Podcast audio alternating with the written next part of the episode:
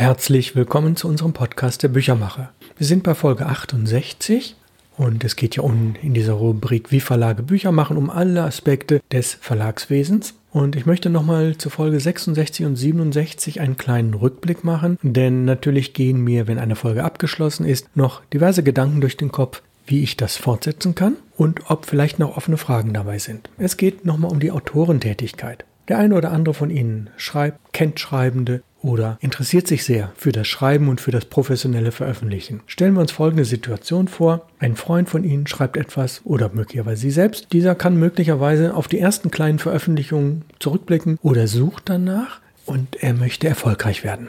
Auch wenn er nur nebenberuflich tätig ist. Was kann man ihm denn empfehlen? Ich habe da eine Liste zusammengestellt, die ich in Teilen sehr ausführlich, in Teilen nur andeute. Zunächst mal die Frage, ist er thematisch festgelegt? Sprich, schreibt er nur über bestimmte Themen, über andere will und kann er gar nicht schreiben? Und wie sieht das aus mit der Bandbreite? Zweite Frage, ist er dann stilistisch festgelegt? Das heißt, schreibt er nur auf eine bestimmte Art und Weise, hat er eine gewisse Variationsbreite im Schreibstil und ähnliches mehr. Kann er mit Kritik umgehen? Hat er Erstleser und Unterstützer? Und dann natürlich wiederum die sehr subjektive Frage, kann er schreiben? Wie viele kleinere Lesungen hat er schon hinter sich? Egal, ob das Wohnzimmerlesungen sind oder an anderen Stellen. Wie viele sind es? Kennt er überhaupt die Publikumsresonanz? Es ist völlig klar, wenn man jemandem einen Text per E-Mail schickt und sagt, ach, sag doch mal was dazu, dann kriegt man die eine oder andere wohlwollende Meinung, meistens sogar lobend, aber ist das wirklich Publikumsresonanz? Ist das wirklich Kritik? Und jetzt die Frage, kann er eigentlich auch zu anderen Themen schreiben? Denn diese Frage, wenn man die positiv beantworten kann, dann muss man sagen, er hat gewisse Chancen auf einen Erfolg. Denn all die Leute, die zu bestimmten Themen nur schreiben, die auf ihre eigene Art schreiben und, und, und, und, die können natürlich das Glück haben, irgendwann den richtigen Verlag zu finden und der sagt, ja, das machen wir und vielleicht sogar mehr davon oder das ist wunderbar und natürlich wird das auf eine bestimmte Art und Weise dann, wenn es publiziert ist, vielleicht erfolgreich. Und was ist Erfolg? Sind das 100 verkaufte Bücher? Sind das 1000? Oder fängt es erst bei 5 oder 10.000 an? Und das, was ich gerade als Chance zum Erfolg bezeichnet habe, bezieht sich darauf, dass ein Verlag sagt, okay, dieser Autor, der kann was, dem trauen wir was zu, mit dem können wir gut umgehen, der ist vielfältig, der ist variabel und wir geben ihm Aufträge. Ja, das sind einige Fragen, mit denen man sich beschäftigen muss, wenn jemand schreibt. Wenn es darum geht, möglichst hohe Chancen auf Erfolg zu haben, sollte man wirklich auch zu vielen Themen auf verschiedene Art schreiben können. Angenommen, dieser Freund ist nun einigermaßen festgelegt, hat vielleicht schon die eine oder andere kleine Veröffentlichung, dann kann man natürlich jederzeit auch Buchhändler dazu befragen. Das heißt, man zeigt entweder die bisherige Veröffentlichung oder man zeigt einen Textauszug daraus oder man beschreibt es, um was es geht. Und wenn ein Buchhändler ein paar Minuten Zeit hat, beschäftigt er sich damit. Ja, und was wird er Ihnen antworten? Hm, ich könnte mir vorstellen, dass das ganz gut in den und den Verlag hineinpasst. Oder schauen Sie sich mal in dem und dem Regal um, dort finden Sie dann Vergleichbares. Ein Buchhändler hat wirklich hunderte von Stilen im Kopf Tausende von Themen und kann das einsortieren, eingruppieren und das geschieht teilweise regalweise oder durch Nennung von ein oder mehreren Verlagen. Buchhändler sind eine unendliche Quelle auf der Suche danach, welcher Verlag ideal für diesen Freund geeignet wäre. Ansonsten kann man diesem Freund empfehlen, er sollte möglichst viele Kontakte aufbauen. Das wäre die beste Chance, ist natürlich bei Buchmessen, egal ob das die beiden großen sind in Leipzig, die nun für dieses Jahr komplett abgesagt wurde, oder die Frankfurter Buchmesse. Im besten Fall macht man dort vorab Termine bei Verlagen, die man herausgesucht hat. Es gibt manchmal auch lokale Buchmessen, wo sich Verlage einer Region vorstellen, oder es sind Verlagspräsentationen, wo ein Verlag zu einem bestimmten Themenbereich an einem öffentlichen Ort oder während einer Messe oder während einer Veranstaltungsreihe oder während einer Ausstellung sein seine Bücher vorstellt. Und natürlich sind auch Journalisten in der Tat deswegen interessant, weil sie zu den Viellesern gehören. Ja, dann kommt der nächste große Bereich, mit dem sich dieser Freund beschäftigen sollte. Das sind Autorenvereine, das sind Literaturtreffs. Es ist immer zu empfehlen, an Literaturwettbewerben teilzunehmen. Man sollte den Lesungen anderer Autoren, die beispielsweise in diesem Autorenverein Mitglied sind, zuhören. Und man sollte sich mit anderen Schreibenden unterhalten. Und man sollte sehen, das sind ja letztlich alles Konkurrenten, wie die Trends dort sind was die schreiben, warum sie schreiben und wo der eine oder andere vielleicht jetzt oder vor fünf Jahren oder vielleicht vor 15 Jahren erfolgreich war. Und je länger dieser mögliche Erfolg zurückliegt, umso uninteressanter ist es für sie, denn eigentlich zählen nur die letzten paar Jahre. Dennoch, die Autorenvereine, und die gibt es nicht nur in großen Städten, sondern man gelegentlich auch in kleineren Städten, gibt es auch auf dem Land, dann muss man ein bisschen weiter fahren. Die Autorenvereine sind deswegen spannend, weil man in das Thema tief eintaucht, sich mit anderen auseinandersetzt und natürlich das eine oder andere aufschnappt, wo man sagt, ah, das wäre doch mal eine Idee. Eine Idee fürs Schreiben, eine Idee für Stil, eine Idee für Kontakte und ähnliches mehr. Wenden wir uns mal vom literarischen Schreiben ab und wenden uns im Sachbuch zu, dann gibt es dort vielfältige Kontaktmöglichkeiten. Es gibt themenspezifische Messen, es gibt Fachzeitschriften, es gibt Webportale, die fachlich ausgerichtet sind und ähnliches mehr. Am interessantesten sind sicherlich die themenspezifischen Messen. Dort hat man zum einen Fortbildungsaspekte. Das heißt, wenn man in einem Thema drin ist, egal ob das vielleicht der Modellbau ist oder ob es der eigentliche Beruf ist, in dem man dort tätig ist, zu dem man eine Fortbildung macht, dort trifft man auf Leute seines Faches, auf Leute, die vielleicht in Zeitschriften geschrieben haben, auf Leute, die vielleicht an dem einen oder anderen Fachbuch teilgenommen haben und natürlich werden dort, auch bei solchen großen Kongressen gelegentlich Verlage ihre themenspezifischen spezifischen, fachspezifischen Bücher ausstellen. Und dann hat man Kontakt zum Verlag, hat einen Anknüpfungspunkt und sieht, aha, zu diesem Themenbereich haben Sie vier Titel oder Sie haben vielleicht 15 Titel. Sie haben den Titel für den Einsteiger, für den Anfänger. Sie haben den Titel für den Studierenden. Sie haben den Titel für den hobbymäßig unterwegs Seienden und ähnliches mehr. Also der Sachbuchbereich ist deswegen auch leichter, weil die Anzahl der Verlage ist viel leichter herauszufinden man kann relativ gut Kontakt aufnehmen und man erhält im Verhältnis viel häufiger eine Antwort auf ein eingereichtes Manuskript und seien es auch nur zehn Seiten, wo man meistens auch relativ qualifiziert eine Meinung dazu bekommt, taugt das etwas für diesen Verlag. Und das ist schon für einen Autor was Tolles, wenn er eine qualifizierte Rückmeldung bekommt und sei es auch nur, dass es heißt, das, was Sie schreiben, klingt recht gut. Wir haben Vergleichbares, wir brauchen keine weiteren Texte. Vielen Dank. Besser wäre es, der Verlag würde sagen, ja, zu dem und dem Thema haben wir schon was, aber wir haben da noch einen ganz speziellen Aspekt, könnten Sie vielleicht den ausfüllen. Oder noch besser, wir laden Sie in unseren Verlag ein, kommen Sie mal vorbei und dann gucken wir, was wir gemeinsam machen können. Mir ist das einige Male passiert im Laufe der letzten Jahrzehnte und es ist schon sehr schön, wenn man eine Rückmeldung zu seinen Texten kriegt. Frustrierend ist genau das Gegenteil, nämlich wenn man zu allem, was man schreibt, von fachlicher Seite, sprich von Verlagsseite, von Lektorenseite, von Marketingseite überhaupt keine Rückmeldung bekommt oder nur eine ablehnende und meistens zu 100% standardisierte Antwort. Also der Sachbuchbereich scheint etwas leichter zu sein. Gehen wir wieder zurück zum allgemeinen Schreiben und da kann man immer wieder natürlich nur sagen, Ihr Freund sollte seine Texte bei Zeitschriften anbieten, er sollte sie bei Wettbewerben einreichen, er sollte sehen, ob er vielleicht selbst einen Podcast macht oder an Podcasts als Gast mitwirkt und natürlich versuchen, auch über YouTube einige Lesungen zu lancieren. Denn jeder, der recherchiert, wird bei der Namensrecherche natürlich gucken, wie ist derjenige online aufzufinden. Und die Treffer von YouTube werden ja relativ weit oben in der Trefferliste angezeigt. Warum? Weil YouTube eine hundertprozentige Tochter von Google ist. Und welche Suchmaschine benutzt man im Allgemeinen? Genau, die Google-Suchmaschine. Präsenz bei YouTube ist immer sehr günstig. Sollte man dem Freund empfehlen, sich über die sozialen Medien bekannt zu machen?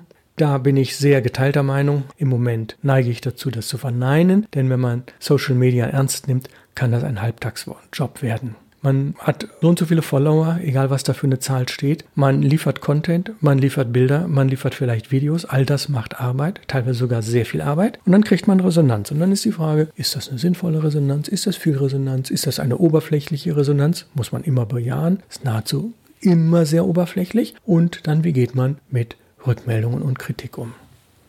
Tja, viel besser als die Social Media, nochmal, sind die Buchhändler. Auch wenn man gar nicht mit dem Buchhändler redet, Buchhandlung zu besuchen ist immer sehr sinnvoll. Je größer die Buchhandlung, umso besser ist sie sortiert. Je mehr Sie in einem Bereich etwas suchen, wo dort vielleicht nicht nur 10 Titel stehen, sondern vielleicht 50 oder 100, also ein ganzes Regal, umso spannender ist es, sich dort einzulesen und zu beobachten, wie machen das die anderen. Sprich, ganz genau zu fragen, welche Verlage sind das, welche Art von Büchern, wie ist die Ausstattung, wie sind die Preise. Und dann kann man sagen, ja, neben den eigentlichen Buchhandlungen haben wir ja noch das moderne Antiquariat. Das sind also die Bücher von gestern und vorgestern. Das ist eine Aussage, die man ein bisschen genauer sich anschauen muss. Das sind die Bücher von vor etwa drei bis 20 Jahren. Die Bücher, die in höherer Auflage produziert wurden, es wurden so und so viele verkauft und die Reste gehen ins moderne Antiquariat, sprich die sind fabrikneu, sind in aller Regel auch noch in Folie eingeschweißt und zu einem herabgesetzten Preis, meistens zu einem Preis von etwa zur Hälfte oder noch weniger. Das heißt, das 40 Euro Buch kostet auf einmal nur 20, vielleicht auch nur 15 oder 10. Das ist ein durchaus interessanter Markt, aber sind die Titel erfolgreich gewesen? Die Frage wird nicht im modernen Antiquariat beurteilt, denn die so und so viel 100 Exemplare, die deutschlandweit über das moderne Antiquariat von genau diesem 41-Euro-Titel weggehen, gehen möglicherweise innerhalb von wenigen Wochen oder wenigen Monaten weg. Aber ist das ein Erfolg? War das vielleicht beim Vorgänger, als das Buch damals noch 40 Euro kostete, genauso? Nein, wir müssen ganz klar sagen, im modernen Antiquariat, sprich neue Bücher, MA, landet das nicht verkäufliche. Jedenfalls nicht zum Normalpreis verkäuflich, sondern nur zu einem Sonderpreis. Und dieser Sonderpreis ist letztlich eine Verramschung. Da finden Sie natürlich auch Bestseller-Autoren, die vor vielleicht fünf oder acht oder zehn Jahren von diesem Buch vielleicht 50.000, 100.000, 300.000 verkauft haben. Aber irgendwann war diese Welle vorbei und der Verlag hatte aber noch 10.000 da liegen. Und bevor die nun überhaupt nicht mehr verkauft werden, gibt er die schnell ins moderne Antiquariat, der Preis wird halbiert oder geviertelt und dann sind die paar Exemplare weg. Aber die Frage, was ist genau Verramschung und zu welchem Preis, da möchte ich nochmal daran erinnern, dass ich schon mehrfach darauf hingewiesen habe, das Wort verlegen kommt von vorlegen. Und es geht um Finanzen. Ich möchte das jetzt mal vertiefen an einem Beispiel. Ich hoffe, dass es einigermaßen nachvollziehbar ist. Es geht um einen Ausstellungskatalog und zwar aus Autorensicht und Verlagssicht. Ein Katalog, ich habe den Preis gerade schon genannt, der kostet 40 Euro. Also sehr aufwendig gestaltet, großes Format, hervorragendes Papier, hervorragende Farbabbildungen, sehr gute Bindung. Also 40 Euro für den Ausstellungskatalog. Wie kalkuliert ein Verlag sowas? Die Arbeit an einem solchen Buch ist aus Autorensicht mit etwa ein bis drei Jahren anzusetzen. Natürlich arbeitet der Autor nicht volltags, sondern er hat seinen normalen Job oder er recherchiert oder er schreibt auch an anderen Dingen. Er investiert so und so viel 100 Stunden Zeit und irgendwann in Absprache mit dem Verlag wird das Manuskript übergeben. Der Verlag entscheidet sich zu sagen, ja, während dieser Ausstellung, die meinetwegen im Herbst beginnt, werden wir sicherlich ungefähr, und damit hat, da hat man Erfahrungswerte von dem Museum, von der ausstellungsmachenden Institution, wir werden da sicherlich 3000 Exemplare absetzen. Das heißt, der Verlag sagt, na, wir drucken aber 5000. Und jetzt ist die spannende Frage, wie kalkuliert der Verlag diese 5000 Exemplare, wie setzen die sich zusammen? Also von der Investitionssumme müsste man ausgehen, 5000 Bücher, je 40 Euro, also rund 200.000 Euro Umsatz, Bruttoumsatz wohlgemerkt. Und wir gucken uns das genau an. Also er geht davon aus, er verkauft 3000 Ausstellungskataloge, Kataloge je 40 Euro. Und da man weiß, die ganzen Rabatte, die darunter gehen für den Verkäufer und für den Grossisten und den Buchhändler und so weiter. Oder in diesem Fall für das Museum, die kriegen natürlich auch ihre Handelsspanne. Es bleibt als Erlös etwa 20 Euro je Buch. Das heißt, 3000 Bücher je 20 Euro verkauft sind 60.000 Euro Umsatz. In den ersten ein bis drei Jahren, während die Ausstellung läuft, gehen sicherlich auch ein paar hundert Bücher an Buchhandlung. Ich gehe mal von 500 Büchern aus. Wir gehen wieder von 20 Euro Erlös hier Buch aus. Also hatte man einen Umsatz von 500 mal 20 Euro sind 10.000 Euro. Das heißt, der Verlag hat jetzt 70.000 Euro erlöst. Aber der Verlag hat noch anderthalbtausend Bücher übrig, denn er hat ja 5.000 gedruckt, dreieinhalbtausend sind verkauft. Was macht er mit diesen 1.500 Büchern?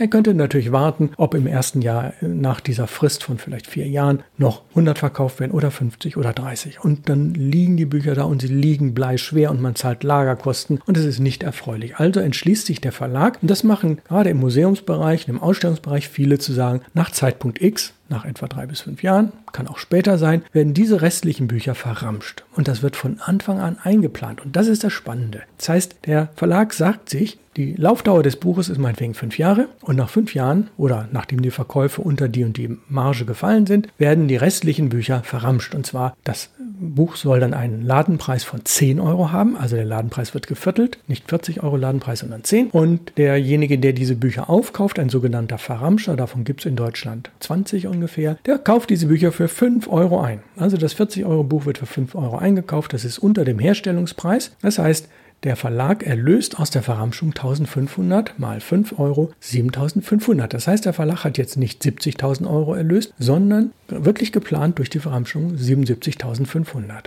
Jetzt schauen wir uns an, was kosten die Bücher in der Herstellung. Jedes Buch kostet hier vielleicht 10 Euro in der Herstellung, wenn man alle Kosten dazu rechnet, die ja wirklich bei farbigen Büchern sehr, sehr aufwendig sind und dann die Zeit und alles, was dazu kommt, also 40.000 Euro Herstellungskosten und das Honorar, was ja etwa 5% vom Ladenpreis beträgt, wäre bei 5.000 Büchern 10.000. Das sind aber beides Theoriewerte. Hätte der Verlag jetzt ohne Verramschung, wenn man jetzt die Summe sich anschaut, diese 77.500 Euro abzüglich der 50.000 Euro Kosten, dann hätte der Verlag, wenn man die Verramschung nicht hineinrechnet, etwa 20.000 Euro erlöst. Ne? Differenz zwischen 50.000 und 70.000 wäre 20.000 Euro. Und dann schaut man sich an, wie viel ist das im Verhältnis zum Umsatz und das wäre 28,5 Prozent von 70.000. Das sind die sogenannten Gemeinkosten. Damit ist also gemeint die internen Löhne, die Mieten, alle Kosten, die man hat, um die Bücher zu machen, aber vor allen Dingen alle Kosten, die fortlaufend sind. Also dieser Verlag würde ja nicht nur das eine Buch im Jahr machen, sondern so und so viel. Er hat ein paar Angestellte und das sind die sogenannten Gemeinkosten. Und die Gemeinkosten sind in aller Regel um oder über 30 Prozent des Umsatzes. Das heißt, in unserem Fall sind die 20.000 Euro, die man nach ein paar Jahren erlöst hat, 28,5 Prozent von 70.000 Umsatz. Und das ist ein bisschen wenig. Jetzt schauen wir uns an, wenn der Verlag jetzt die Verramschung dazu rechnet, dann hat er nicht nur 20.000 Erlöse, sondern 27.500. Und jetzt schaut man sich an, wie viel diese Differenz ist. Das sind nämlich 35,4 Prozent, die er für die Gemeinkosten zurücklegen kann. Obwohl der Umsatz ja auf 77.500 gestiegen ist, kann er jetzt 35,4 Prozent an Gemeinkostenerlösen haben, weil er verramscht hat. Ja, das ist also die Situation. Die Verramschung von so und so vielen Büchern wird gleich eingeplant, wobei nie ein Verlag genau sagen kann, wir verkaufen davon so und so viel tausend, aber man hat gewisse Erfahrungswerte und gerade im vierfarbigen Bereich druckt man häufig 1000 oder 2000 mehr, als man einigermaßen realistisch verkaufen kann und die werden dann gleich für die Verramschung eingeplant in so und so vielen Jahren. Wie sieht denn das aus Autorensicht aus? Wären alle 5000 Bücher verkauft worden und das Autorenhonorar von 2 Euro je Buch, also 5 Prozent, 5000 mal 2, 10.000, kann jeder ausrechnen, ist ein theoretisch erreichbares Autorenhonorar. Wir wissen genau, das ist nicht realistisch. 10.000 Euro vielleicht für ein bis zwei Jahre Arbeit, die man nebenberuflich macht, hört sich recht gut an. Dazu kommt natürlich das Renommee, was man hat und ähnliches mehr. Wir schauen uns aber an, jetzt in diesem Fall, wo nur 3500 Bücher verkauft wurden. Was erhält er denn wirklich? Er erhält 3500 mal 2 Euro sind 7000. Und jetzt schauen wir uns die beiden Varianten mit diesem Verramschungsanteil an. Er würde in der Variante 1 zusätzlich 1500 Bücher je 2 Euro bekommen, wenn der Vertrag so wäre, dass bei der Verramschung dennoch das Autorenhonorar von 2 Euro gezahlt wird. Das ist die ideale Variante. Die wird es in kaum einem Autorenvertrag geben. Aber da die Verramschung mit dem Autor abgesprochen werden muss, sagt man, okay, unser Autorenvertrag gilt ab Zeitpunkt X nicht mehr und von diesen Sondererlösen die, du, die wir hier haben, kriegst du halt nur 5% ab. Und dadurch, dass der Umsatz der 1500 Bücher zu 5 Euro ja ganz, ganz wenig ist, sind ja nur 7500, erhält der Autor von der Verramschung wirklich nur 375 Euro, was sehr, sehr wenig ist. Aber es ist ein kleiner Zusatzverdienst. Und wenn er klug ist, dann lässt er sich noch 20 oder 50 Bücher zusätzlich schicken und dann sind beide Seiten glücklich. Jetzt kommen wir zu der zentralen Frage. Und diese Frage zu beantworten wird uns immer häufiger in Folgen des Podcasts beschäftigen. Kann man vom Schreiben leben? Und die Antwort ist ganz klar eher nein. Die Autoren, die ich kenne, und im Laufe von rund 40 Jahren habe ich viele kennengelernt, wirklich viele, und zwar nicht nur im Bereich Sachbuch, Fachbuch, Wissenschaft, sondern natürlich auch im Bereich Belletristik. Wenn sie überwiegend vom Schreiben zu leben scheinen, kommen die Erlöse letztlich dann doch aus Beratungen, aus Seminaren, natürlich in Teilen auch aus Lesungen, aus Kulturförderung, aus anderen Festaufträgen und aus jahrelangen Kontakten zu verschiedenen Institutionen im Bereich Zeitschrift, Zeitung und Buch, die man dort gewinnbringend anlegt, diese Kontakte, sodass daraus Aufträge werden. Also letztlich leben Autoren davon, diejenigen, die einigermaßen davon leben können, dass sie eine Mischkalkulation machen. Und da sind wir wieder bei dem Beispiel vom Anfang, ähnlich wie der Verlag mit dem Museumskatalog. In diesem Fall sagt der Verlag, okay, wir verteilen unsere Investition auf einen Zeitraum von fünf bis zehn Jahren und dann haben wir aber diese über 30 Prozent Erlöse der Gemeinkosten. Und man muss einfach sagen, ja, ein Verlag denkt langfristig und die Verwertungsketten reichen oft fünf bis zehn Jahre lang und länger. Und wenn man dann das Glück hat, noch Nebenrechte zu verkaufen für Film, oder für Buchclubs oder für Taschenbuchausgaben, dann sind das natürlich Zusatzerlöse. Da sprachen wir vor ein paar Wochen von, die natürlich aufgeteilt werden zwischen Autor und Verlag. Sehr selten erleben Bücher durch das moderne Antiquariat eine Renaissance. Da gibt es aber ein paar wenige ermutigende Beispiele. Vielleicht fällt Ihnen ja auch so etwas ein. Ich weiß, dass der Verlag 2001 in den 80ern bis Nuller Jahre einige Bücher in sehr, sehr hohen Auflagen produziert hat, die eigentlich Nachdrucke von Büchern waren, die zur Verramschung anstanden, weil sie vom Erfolg überwältigt waren. Ich glaube, eines der bekanntesten Bücher, was sehr, sehr hohe Auflagen hatten, war vom Club of Rome, Die Grenzen des Wachstums. Dieses Buch hatte eigentlich auf dem normalen Markt keine besondere Chance, aber durch den Verramscher, muss man ihn ja so nennen, 2001, der natürlich auch einige Bücher selbst gemacht hat, aber im Verhältnis ja ganz, ganz, ganz kleine Titelzahlen nur, hat dieses Buch einen enormen Erfolg gehabt und Wenn wir heute das Wort Klimakrise in den Mund nehmen, dann stammt das sicherlich aus der Zeit, in der dieses Buch Die Grenzen des Wachstums enorme Wellen geschlagen hat, belebt durch das moderne Antiquariat.